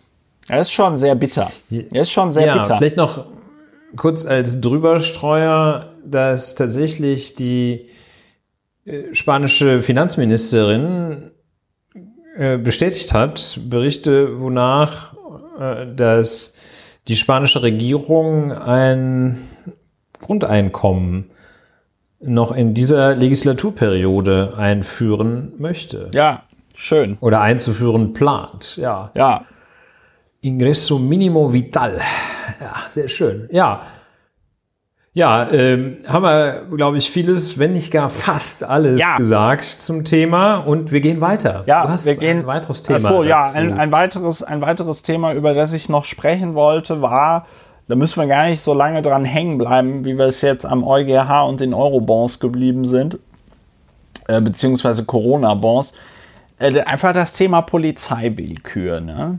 Und zwar das Thema Polizeiwillkür vor dem Hintergrund, dass wir uns ja auch im Moment grundrechtlich wenn man das mal so sagen darf, in einem Ausnahmezustand äh, befinden, in dem nämlich Grundrechte tatsächlich nur noch minimal garantiert werden vom deutschen Staat. Wir hatten ja in einer der letzten Folgen schon über äh, vor allen Dingen die Verordnung, die Kontaktbeschränkungsverordnung oder Corona-Verordnung des Landes Berlins gesprochen. Die ist ja so oder so ähnlich von allen 16 Bundesländern verabschiedet worden. Äh, ein Dauerbrenner ist ja das Thema auf der Bank sitzen bleiben und verweilen äh, wo auch heute die Polizei München nochmal, ähm, wo heute die Polizei München auch nochmal sich in die Nesseln gesetzt hat mit einem Tweet, äh, wo sie nochmal, äh, wie sagt man, insistiert haben. Es war ihnen wichtig, nochmal dem Nachdruck zu verleihen, dass du eben nicht einfach so auf einer Bank sitzen bleiben darfst, um dort ein Buch zu lesen. Und da muss man dann tatsächlich sagen, mh, zeigt sich in meinen Augen hier die Polizei wieder von ihrer äußerst unschönen Seite, weil für mich als Laien zumindest nicht nachvollziehbar ist, warum es nicht möglich sein soll, wenn Leute zum Beispiel auch mit einer Gesichtsmaske auf einer Parkbank sitzen und dort halt eben ein Buch lesen. Da kann man ja noch immer sagen, man muss immer eine Parkbank Abstand halten, falls eine Seniorin oder ein Senior, die gerade durch den Park joggen, mal kurz eine Pause machen muss auf eben genau dieser Parkbank. Aber ich glaube, es wird klar, worauf ich hinaus will. Ne? In Österreich gibt es jetzt anscheinend eine Verordnung, wo du, wo die Polizei ohne Durchsuchungsbeschluss in eine Wohnung eindringen darf, falls sie den Verdacht hat, dass dort ähm, mehr als fünf Personen in dieser Wohnung sind. Ohne richterlichen Beschluss. Und aus dem Freundes- und Bekanntenkreis weiß ich es zumindest, dass es wohl auch Nachbarinnen und Nachbarn geben muss, die äh, so dieses, weiß ich nicht, wie nennt man das, Blockwart, die dieses Blockwarttum äh, kultivieren und dann halt einfach mal den Nachbarn die Polizei vorbeischicken oder so. Und ja, ich wollte das einfach nochmal sagen und erwähnen, weil ich das halt bedenklich finde, weil ich das krass finde, wie schnell das einreißt und weil ich insbesondere auch eines ist mir noch mal so durch den Kopf gegangen in den letzten Tagen. Das ist für mich nicht nachvollziehbar, warum auch das Recht, das Demonstrationsrecht, was in diesen Tagen in meinen Augen sehr wichtig ist. Also zum Beispiel eine Demo vor dem Finanzministerium, Olaf Scholz, mach Lack, mach Eurobonds, ja. Oder eine Demo vor dem Außenministerium, Heiko Maas, mach Lack, äh, hol die Kinder aus äh, Moira raus, ja. Ähm, das alles ist nicht möglich. Und es gibt aber auch keine Alternative dazu. Ne, man hätte sich ja überlegen können, machen wir zum Beispiel, das ist jetzt nur so in die Tüte gesprochen, aber wenn jetzt jemand eine Demo für Eurobonds machen will vor dem Finanzministerium und man darf es im Moment nicht, kriegt er dann zum Beispiel auf der Webseite des Finanzministeriums die Möglichkeit, mal kurz ein Banner zu schalten oder ein Video oder sonst irgendwas. Verstehst du, was ich meine? Ich verstehe, was du meinst. Ich äh, knabbere an deinem Eingangssatz, dass die Grundrechte in Deutschland nur noch minimal gewährleistet würden. Den kann ich so nicht unterstreichen.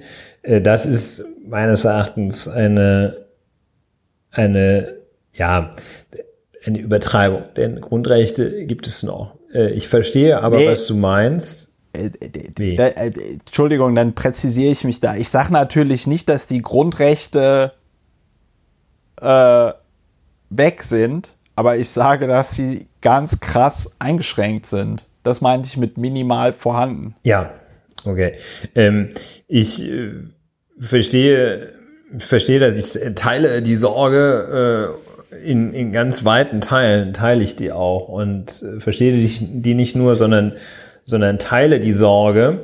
Ähm, ein Teil meiner noch immer vorhandenen Ruhe und Beruhigung resultiert daraus, dass die Grundrechtseinschränkungen ja ähm, aktuell gerechtfertigt sind durch einen überragend wichtigen Zweck, ähm, nämlich äh, das Leben und die körperliche Unversehrtheit von Menschen. Wir machen ja diese Einschränkungen äh, zu dem Zweck, Menschenleben dadurch zu schützen. Äh, die meisten dieser Einschränkungen jedenfalls dienen dem Zweck ich komme jetzt, damit will ich nicht sagen, alles super, ne? sondern damit will ich vielmehr eine Sorge ausdrücken, wie das sein könnte, wenn das mal zu anderen Zwecken geschieht.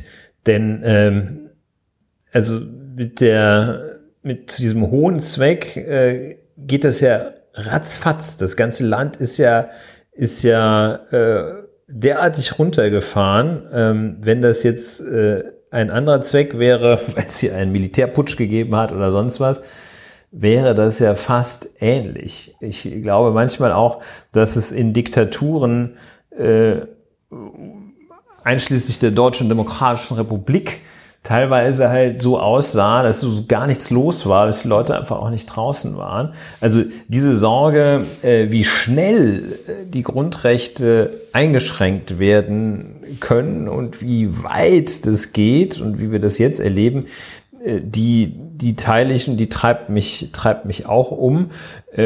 Vor allem der Gedanke, dass hier die Zahncreme nicht aus der Tube gequetscht sein darf, dass das dann gewissermaßen ein Dauerzustand wird, dass man die Leute einfach mal hier ein bisschen von der Straße hält für, für das, für das größere, for the greater good, für das größere, ähm, für den größeren Zweck, äh, und das, äh, das wäre, wäre äußerst beunruhigend.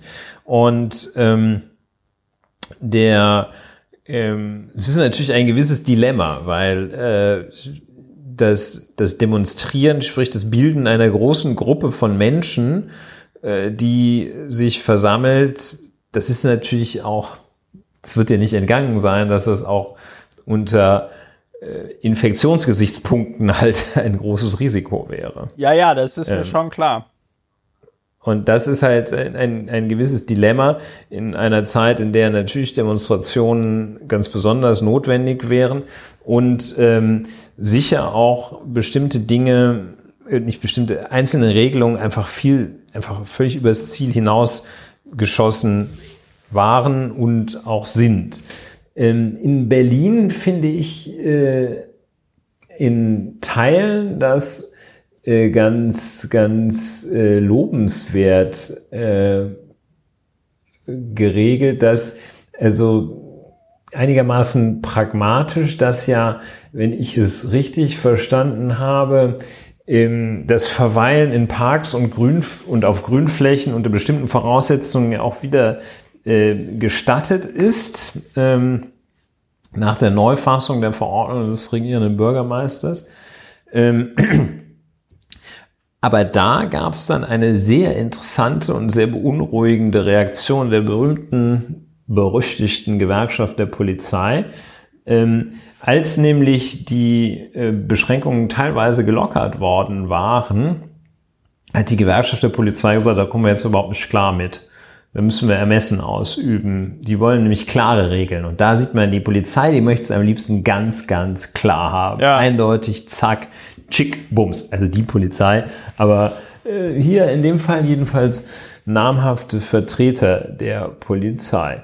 Und ähm, ja, also da ist wirklich größte Wachsamkeit erforderlich. Im Grunde genommen muss man jetzt schon ein Gesetz machen, äh, das sagt, also sobald, sobald führende Virologen bestätigen, das ist einigermaßen unter Kontrolle, dass wirklich alle Corona-spezifischen Gesetze müssen alle wieder weg. Ja. Sonst, äh, sonst bleibt man darauf hängen, auf diesem diktaturartigen Niveau. Wenn es nicht um die Gesundheit und das Leben vieler Menschen ginge, sondern um einen anderen Zweck, wären wir in einer lupenrein, was weiß ich, Verhinderung des Kommunismus oder so, das wären wir in einer lupenreinen Diktatur. Allgemeine ja? also, Sicherheit und Ordnung allgemeine, also hier, es hat sich gezeigt, dass das ist schwierig, wenn die Leute sich nicht benehmen. Deshalb jetzt hier diese Regelung, zack, da in Parks und so was, äh, fünf Meter Abstand, wenn er im selben Haushalt wohnt, anderthalb Meter. Ja.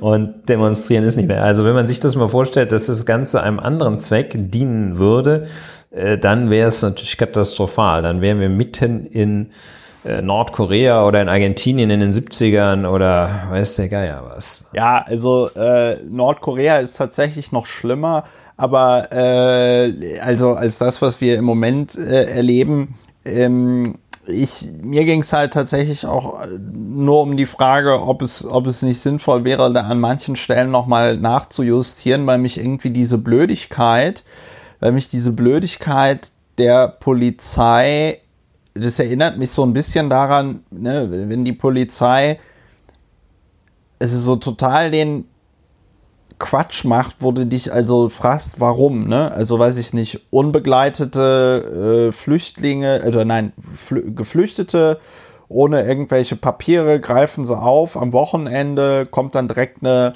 äh, äh, Anzeige wegen ähm, illegaler Einreise wird dann standardmäßig von der Staatsanwaltschaft eingestellt, weil ist halt nicht illegale Einreise, die hatten halt einfach nicht ihre Papiere dabei oder so. Ne? Ähm, und dann, dann hat man auch im Abgeordnetenhaus so Diskussionen darüber, ja Leute, aber warum macht ihr das denn? Ihr müsstet es doch nicht machen, insbesondere wenn ihr wisst, dass die äh, äh, Staatsanwaltschaft das eh alles wieder einstellt. So, warum, warum macht ihr den Quatsch? Ja, Legalitätsprinzip. Legalitätsprinzip. Wenn wir eine Straftat sehen, dann müssen wir verfolgen. Ja, Legalitätsprinzip gilt witzigerweise meistens dann nicht, wenn irgendwie eine Demo gesehen wird, in der Hitlergrüße gezeigt werden. Ja. Ähm, und daran erinnert mich dann insbesondere diese Geschichte mit dem, mit dem mit dem Leute, die auf der Parkbank rumsitzen, ja. Also, wo ich mir halt echt so die Frage stelle, ey, warum, warum, warum muss das sein? Also, das ist, ähm, aber gut, vielleicht, ich weiß nicht, warum ich mich darüber. Wie gesagt, so in Berlin wieder erlaubt, ne? Auf der Parkbank verweilen. Äh, ah, ist hier wieder erlaubt, ja? Das ist wieder erlaubt, ja. Und darüber hat sich allerdings die Gewerkschaft der Polizei beschwert, weil sie das, weil sie da große Anwendungsschwierigkeiten sieht. Sie insofern ähm, bezeichnen uns sicherlich richtig, als dass die Gewerkschaft der Polizei einigen äh, der bei ihnen versammelten, zusammengeschlossenen Polizisten das nötige Fingerspitzengefühl offenbar von vornherein nicht zutraut, sondern es ihnen ja. abspricht. Ja. Und äh, ähm, schwierig, ja. schwierig, schwierig, schwierig. Ja. Ähm, next Topic. Next, haben wir noch einen? Ja, ja, wir haben noch, wir haben noch zwei Themen. Und zwar einmal, einmal das Thema Corona-Apps. Und ich wollte nicht, äh, ich wollte nicht über eine bestimmte App sprechen, weil wir sind natürlich Deutschlands bester App-Podcast, aber äh, es ist ein bisschen schwierig, so eine App über einen Podcast zu erklären oder zu analysieren oder sonst irgendwas, sondern mir geht es, mir geht es eher um die, um die generelle, um die generelle Frage, ähm, warum alle, zumindest warum alle, ist auch wieder, fängt auch so geil an, aber Das Robert Koch Institut hat heute eine App veröffentlicht, die heißt Datenspende. Da soll man seinem Wearable, also der Apple Watch oder dem Fitbit oder wie diese Fitnessarmbänder sonst so heißen, da soll man dem erlauben, auf so gewisse Daten wie Herzschlag, Alter, äh, sonst was zuzugreifen. Ja? Diese Geräte messen alle explizit nicht die Körpertemperatur. Ja? Äh, darauf wurde ich heute auch hingewiesen. Also es muss mittlerweile so smart ähm, äh, Fieberthermometer geben, die dann äh, quasi durch die dann zwei Wochen früher erkenntlich äh, erkennbar wird für die Leute, die die Daten auswerten, wo gerade eine Grippewelle ist oder so weil diese Smart-Thermometer, Fieberthermometer, ja. die melden das dann quasi irgendwo einmal zentral an einen Server und dann sagt der, ah, hm, okay, in der Region haben gerade viele Leute Fieber, ja. Sondern es geht da halt um so Daten beim Robert Koch Institut, bei dieser Datenspende-App, wie, ähm, wie zum Beispiel Herzschlag und solche Sachen, ja. Wo ich mir dann auch die Frage stelle, ja, aber sieht denn, merkt die App denn dann, wenn ich jetzt gerade Treppen steige und deswegen gerade einen erhöhten Herzschlag habe oder weil ich gerade irgendwie Einkäufe durch die Gegend trage oder denkt das Ding dann, ich habe weil ich mich so aufrege oder weil ich mich, über die Bundesregierung. Weil ich mich so aufrege über die Unfähigkeit der Bundesregierung und Europäischen, Institu äh, Europäischen Union, irgendwelche äh, Finanzhilfen äh, für andere äh, äh, Europa. Einfach mal nett zu sein. Einfach mal nett zu sein. Das kann die App ja alles nicht unterscheiden. Und ich habe einfach so die Frage, woher kommt das?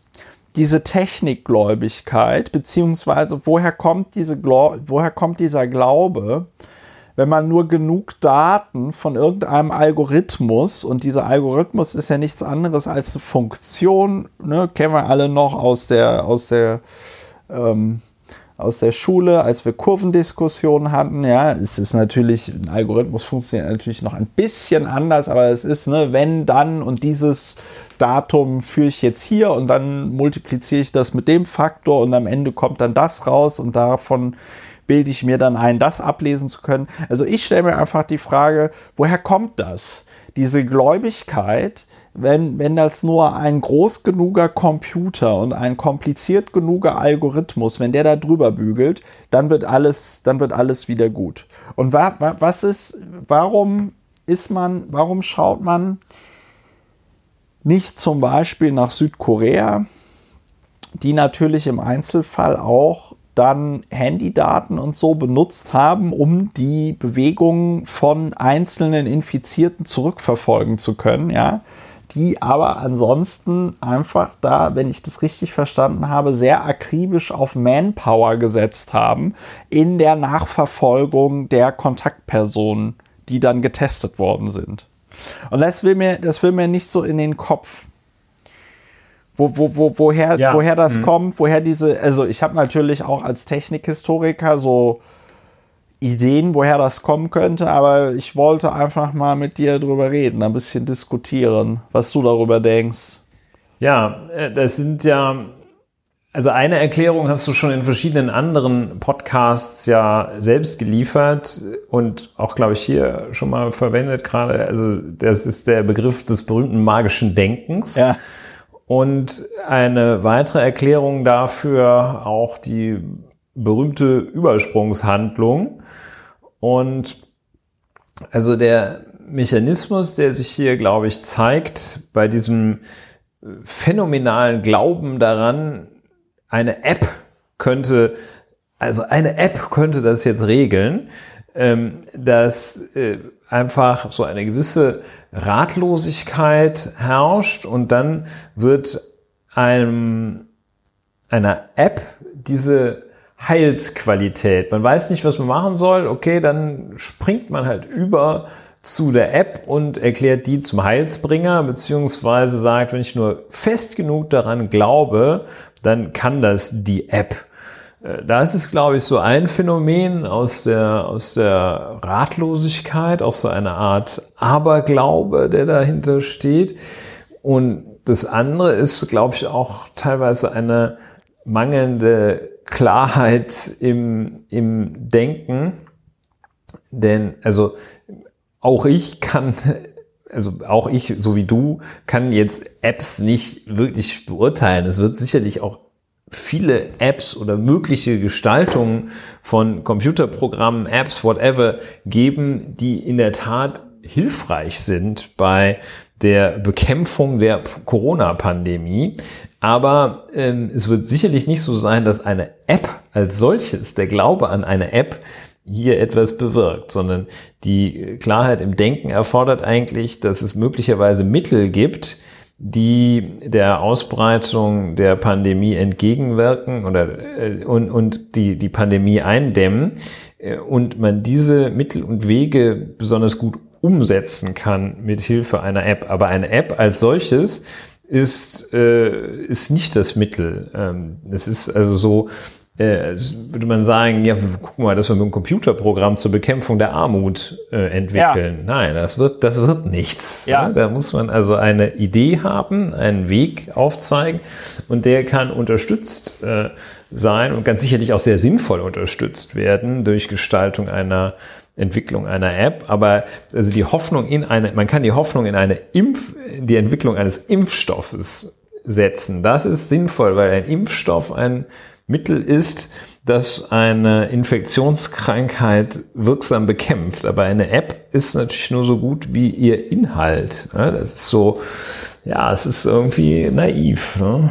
Es ist so sehr kurz gedacht wahrscheinlich. Ja, äh, ja, ich, ich weiß, du hast es, du hast es eigentlich schon gesagt. Also mit, ähm, mit, äh, na, wie heißt es, äh, magischem Denken, das ist es eigentlich. Ne? Es will mir halt nicht, es will mir halt nicht, es will mir halt nicht um den Kopf. In, in, in Österreich wird ja auch darüber irgendwie diskutiert, es gab dann so ähm, äh, Berichterstattung bei Netzpolitik, dass dieses US-Unternehmen Palantir äh, in Gesprächen ist mit dem Gesundheitsministerium, um eine Corona-App für Deutschland irgendwie zu entwickeln, beziehungsweise Handydaten auszuwerten. Da gab es dann ein überspezifisches Dementi vom Gesundheitsministerium dazu. Also ich... Äh, ja, ich, ich, äh, ich verstehe es ich einfach. Ich verstehe es einfach nicht. Aber vielleicht gibt es da auch nicht so viel zu verstehen. Vielleicht verstehen es ja die Hörerinnen und Hörer von Lauer und Wena. Die können dann ja noch äh, gerne ihre Gedanken dazu schreiben, warum die Leute so sehr auf die Idee einer Corona-App abfahren. Aber ich glaube, es ist, es ist wahrscheinlich tatsächlich, was du sagst, dieses magische Denken, so dieses, das Smartphone kann doch so viel dann kann es doch jetzt bestimmt auch was gegen Corona machen oder so. Ja. Ja. Ja. So, Ulrich. Ja. Ja. Jetzt hätten wir noch ein kurzes Thema. Ja. Lass es raus. Lass es raus. Aber da weiß ich gar nicht, ich weiß ich gar nicht, was ich dazu sagen soll, weil langjährige Hörerinnen und Hörer dieses Podcasts wissen ja schon, wie meine Haltung dazu ist. Aber ich wollte es einfach ähm, äh, nochmal an der Stelle äh, ja drüber reden oder zumindest erwähnen, nämlich dass äh, Unternehmen, die jetzt Staatshilfen bekommen, die jetzt äh, Kurzarbeiter, wie heißt das? Kurzarbeitergeld, ne? Ja. Äh, äh, Kurzarbeitszeit machen und so, ja. Ähm, wie zum Beispiel BMW, dass die trotzdem noch ihre 2019er Dividende ausschütten demnächst. Und ähm, das ist bei BMW gar nicht mal so wenig. Die schütten nämlich pro Aktie 2,50 Euro aus und äh, man kommt dann da auf einen ähm, Betrag von mehreren Milliarden Euro, äh, die die da ausschütten. Hm. hm. Wie finden wir das? BMW, wer, wer, ist, denn, wer ist denn eigentlich bei BMW so ein, eine. wer, wer, wer, hat denn da viele Aktien? Ja, also äh, Ulrich, ich bin dir sehr dankbar, dass du mir diese Frage stellst. Ich bin auch ein bisschen vorbereitet. Ähm, es gibt zwei Großaktionäre oder es gibt unter anderem zwei Großaktionäre äh, bei BMW.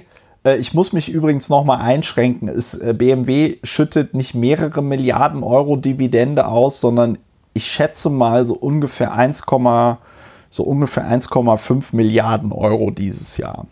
Und äh, ich bin dir sehr dankbar, dass du die äh, Frage gestellt hast, denn es gibt zwei Großaktionäre bei der äh, bei BMW. Das ist einmal Stefan Quandt. Der hat, äh, der hält ungefähr 25,8 Prozent an BMW. Und dann gibt es noch seine Schwester Susanne Klatten die hält 20,9 Prozent der BMW-Aktien. Ähm, um sich das mal zu vergegenwärtigen, das sind bei Stefan Quandt 155 Millionen 316.000 BMW-Aktien und bei Susanne Klatten sind das 125 Millionen 818 ähm, 1000 BMW-Aktien.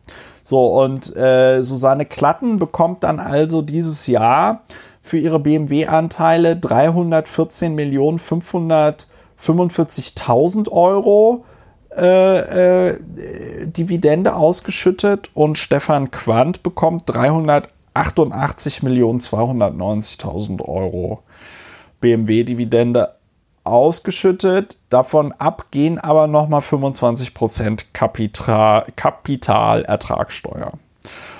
Ja, das sind insgesamt 702 Millionen Euro, die an zwei einzelne Aktionäre ausgeschüttet werden. Und gleichzeitig erhält BMW eben jetzt äh, Millionen Hilfen.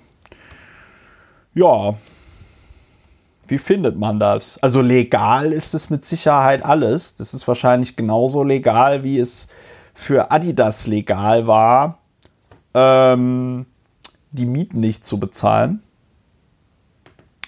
äh, obwohl sie noch solvent waren. Ja.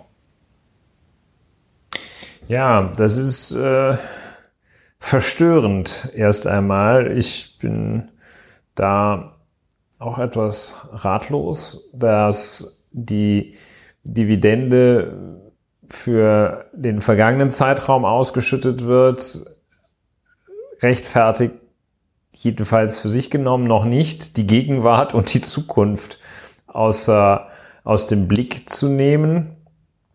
Und gleichzeitig ist wohl hier im Zentrum der, die Figur der gesellschaftlichen Verantwortung.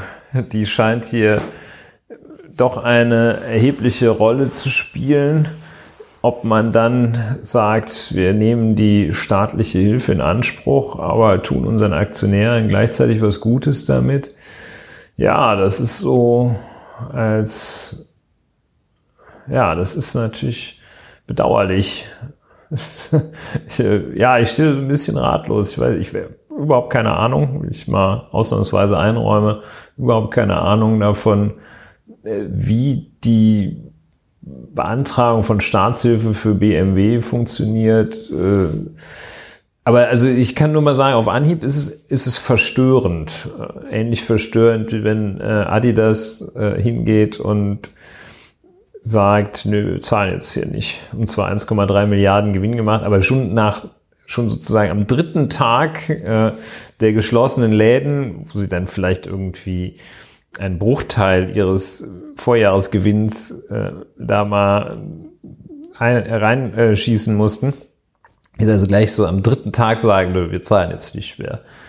Ja, das macht einen verstörenden Eindruck. Ich stelle fest, dass äh, eine Erkenntnis aus diesem Podcast ist, äh, einfach mehr mit Wirtschaft befassen. Ja. Nicht unbedingt der Podcast, aber so im, im äh, ja, in der Lektüre und in dem, ja, also mehr mit Wirtschaft, das ist interessant, das ist komplex, wenig Ahnung.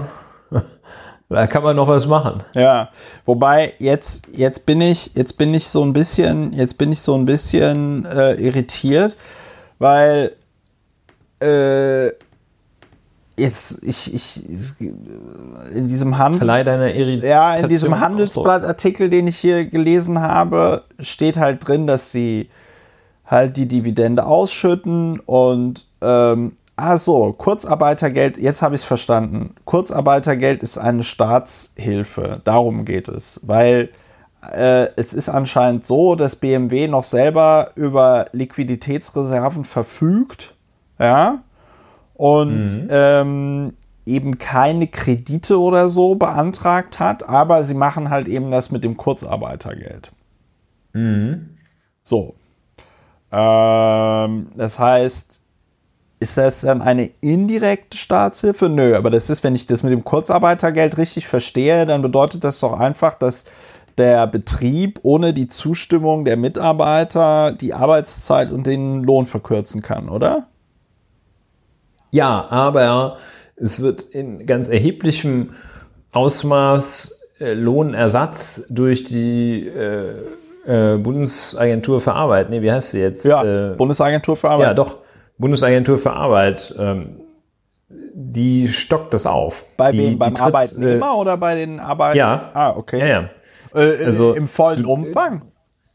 Nein, nein, nicht in vollem Umfang. Also diese Kurzarbeitsgeldregelungen sind äh, in Friedenszeiten ähm, schon relativ komplex. Die sind jetzt äh, in Corona-Zeiten sehr zügig, äh, sehr zügig gelockert worden. Ja. Und es gibt im Wesentlichen die Möglichkeiten Kurzarbeit 100 und Kurzarbeit 50. Ich glaube, es gibt noch verschiedene Zwischenstufen. Das weiß ich aber nicht genau. Also Kurzarbeit 100 bedeutet, du schickst einen Mitarbeiter in die volle Untätigkeit oder äh, Kurzarbeit 50 zum Beispiel, du äh, lässt den Mitarbeiter, die Mitarbeiterin nur die halbe Arbeitszeit absolvieren, muss dann auch nur die Hälfte des äh, Lohnes zahlen oder ich weiß nicht genau wie viel, es ist relativ kompliziert zu berechnen, wenn man es nicht kann. Ähm, du zahlst also als Arbeitgeber nur einen Teil des, äh, des äh, Arbeitsentgeltes, Lohn, ja. des Gehalts ähm, und für einen Teil dieses Ausfalls kommt dann der Staat, äh, repräsentiert durch die Bundesanstalt, Bundesagentur für Arbeit auf. Ja. ja also das ist eine Sozialleistung. Gut, also im Grunde genommen ist es äh, äh, dann ist es, dann ist es ja doch ganz klar eine Staatshilfe. Ne? Ja. Ja, also das, äh, ich, ja, ich weiß nicht genau, wie sich die Bundesagentur äh, naja, das sind jetzt bei, ja gut, die gewinnen, die spielen kein Lotto. Nein, nein, das ist, das sind schon Steuermittel. Also äh, hier naja, steht doch noch mal die Sozialvers aus Sozialversicherungsbeiträgen. Ja, es steht, ja, es steht ja auch noch mal bei, es steht ja auch noch mal in diesem Handelsblattartikel, weil der Fahrzeughersteller gleichzeitig für gut 20.000 Mitarbeiter staatlich subventionierte Kurzarbeit beantragt hat, stehen die Bayern ebenso wie Daimler oder VW in der Kritik. Ja, dann ist das ja ein ziemlich ja. eindeutiger Fall. Ja, also du nimmst Kurzarbeit, anstatt, anstatt dass du deine eigene Knete und Liquidität nimmst. Ja ähm, um die Leute zu bezahlen, nimmst du halt äh, ja. das Kurzarbeitgeld, Kurzarbeitergeld und ähm, nimmst du das Geld vom Staat. Das ist jetzt aus äh, unternehmerischer Sicht liegt das zunächst einmal natürlich sehr nahe, weil also die Voraussetzungen für die Zahlung von äh, Kurzarbeitergeld liegen bei BMW mit Sicherheit vor. Also die ja tatbestandlichen Voraussetzungen. Ähm, und da ähm, ist es dann ja unternehmerisch geboten, dass du sagst, okay, dann nehme ich das halt mit, aber das ist natürlich ein klassischer Mitnahmeeffekt. Wünschenswert wäre es ganz sicher, dass sie vielleicht mal wenigstens die Hälfte ihrer ihres wenn man da irgendwie so äh, mehr als eine Milliarde Gewinn hat, dann könnte man vielleicht natürlich auch sagen, nimmt doch erstmal die Hälfte davon, statt, ja. statt das jetzt hier, ja. Ja, es sieht, sieht komisch aus, muss man sagen. Sieht komisch aus. Sieht komisch aus. Ja. Wir, wir, jo, wir, werden das weiter wir werden verfolgen. Das, wir werden das weiter verfolgen. Ich meine, unsere, unsere Position dazu, die wurde ja jetzt relativ deutlich. Ne? Frau Klatten weiß ja auch, dass du, dass du sie sehr genau, dass du sehr genau beobachtest, wie sie sich verhält und dass sie sich eigentlich nichts mehr erlauben darf. Eigentlich darf sie sich nichts sowas. mehr erlauben, aber äh, sie, sie sitzt wahrscheinlich im Panic Room des Twinks Towers in Frankfurt am Main und hört dann ganz traurig bei einem Glaserl Wein diesen Podcast und fragt sich, was habe ich falsch gemacht in meinem Leben? Das ja. Christopher Lauer. Also ein Glaserl Wein, das, ja. äh, wo jeder Schluck so viel kostet wie die Universitätsausbildung eines Kindes in den USA. Ja. Ja. Ich bin mir ziemlich sicher. Mittleren, ja. äh, mittelteuren ja. äh, Universität. Ich bin mir ziemlich sicher, dass wenn man so reich ist wie Susanne Klatten, dann gibt es auch garantiert so teure Weine. Ähm, anders macht es ja dann auch überhaupt keinen Sinn mehr, sonst äh, weiß man ja auch überhaupt nicht mehr, wofür man Geld ausgibt, weißt du? Also so eine Flasche Wein für 80 Euro, wo, wo jemand wie unser eins schon sagen würde, oh, das ist jetzt aber viel Geld, 80 Euro für eine Flasche Wein, ne? Und am Mittag. am, am, Mittag. Ich habe sie ja nicht mal ganz getrunken, aber ich meine, sie war dann auf, dann kannst du sie ja auch nicht mehr. Dann mussten wir den Rest weggießen lassen. Ne? Aber ähm, ich meine, das sind, das, sind, das sind schon harte Zeiten. Wenn du 314 Millionen Euro bekommst, ich meine, das sind fast jeden Tag eine Million Euro vor Steuern. Ne? Also da muss man natürlich sagen, letztes Jahr war für Susanne Klatten schöner. Da hat sie noch äh, 440 Millionen Euro Dividende bekommen. Ne? Und ich glaube, das, äh, vielleicht um da nochmal den Ernst der Lage äh, äh, an der Stelle zu, ähm, zu betonen, ich habe hier ja so eine praktische Excel-Tabelle, wo ich mir das alles äh, aufgeschrieben habe. Und äh, von 2009 bis 2020, also in den vergangenen elf Jahren jetzt, haben äh, Stefan Quandt und Susanne Klatten tatsächlich, nee, zwölf Jahre, genau, haben sie tatsächlich insgesamt 9,02 Milliarden Euro Dividende ausgeschüttet bekommen. Ja, 9 Milliarden Euro. Das sind im äh, Durchschnitt 2009 war nicht so saftig wegen Finanzkrise und so. Das sind im Durchschnitt 752 Millionen Euro im Jahr, die die beide bekommen haben. Ja, aber ist dann wichtig, dass dann Kurzarbeitergeld beantragt wird, ne? Ja, nicht gut, nicht gut. Nicht gut. Ja, vielleicht sollten wir Vielleicht sollten wir enden damit, Boris Johnson gute Besserung zu wünschen. Gute Besserung, Boris Johnson. Wenn du dies hörst. Ja, wovon wir fest überzeugt sind. Und ähm, ja, ich schaue noch mal gerade, ob sich während wir podcasten irgendwelche Entwicklungen in der Welt getan haben, aber man kann sagen, Corona. Ja, auf der Tagesschau-Webseite steht Ringen um Corona-Hilfen, EU-Finanzminister. Die EU-Finanzminister wollen sich eigentlich heute auf gemeinsame Hilfsprogramme in der Corona-Krise einigen. Doch die Verhandlungen stocken. Bis zum Abend konnten die Minister nicht zu einer Erklärung durchringen. Das ist toll. Das ist das Signal. Das ist das Signal, auf das Europa wartet. Ja, da heißt es ja, es gibt ja den alten Grundsatz, ähm, den sich vielleicht auch die Bundesregierung nochmal vergegenwärtigen sollte, den alten Grundsatz für Paarbeziehungen, willst du Recht haben oder eine Beziehung? Und das ist hier so, die, die wollen wahrscheinlich da total genau sagen, wie das mit diesen Eurobonds ist, warum die nach allen Erkenntnissen total schlecht sind und die anderen wollen einfach nur ein ein leeres Wort zur rechten Zeit, dass man sagt, komm, wir machen das. Also schlecht, schlecht, schlecht. Ja. ja, und dabei wollten wir doch eigentlich ein bisschen auch positiv sein, aber es fällt schwer. Ja. Also ganz schlimm ein Thema, vor dem wir ja auch fast, äh, weil es so schrecklich ist, die Augen verschließen ist. Wahrscheinlich müssen wir da in der nächsten Woche drüber sprechen. In der letzten Woche hatten wir ja schon angekündigt, über Europa zu sprechen. Äh, in der nächsten Woche werden wir auch über Europa sprechen müssen, höchstwahrscheinlich. Und dann über die Zustände in griechischen Flüchtlingslagern. Ja. Wenn die einmal komplett mit Covid-19 durchinfiziert werden und es da nicht mal, da gibt es wahrscheinlich noch nicht mal ein Fieberthermometer, geschweige denn ein Beatmungsgerät. Ja. Das wird, das wird, das wird ganz furchtbar. Ja, da werden uns unsere Kinder fragen, was wir damals gemacht haben. Aber hey, Ulrich, gute Nachrichten. Deutschland nimmt jetzt 50 minderjährige Kinder auf. Es sollten ursprünglich ja, ja mal 1500 sein, aber jetzt sind es 50.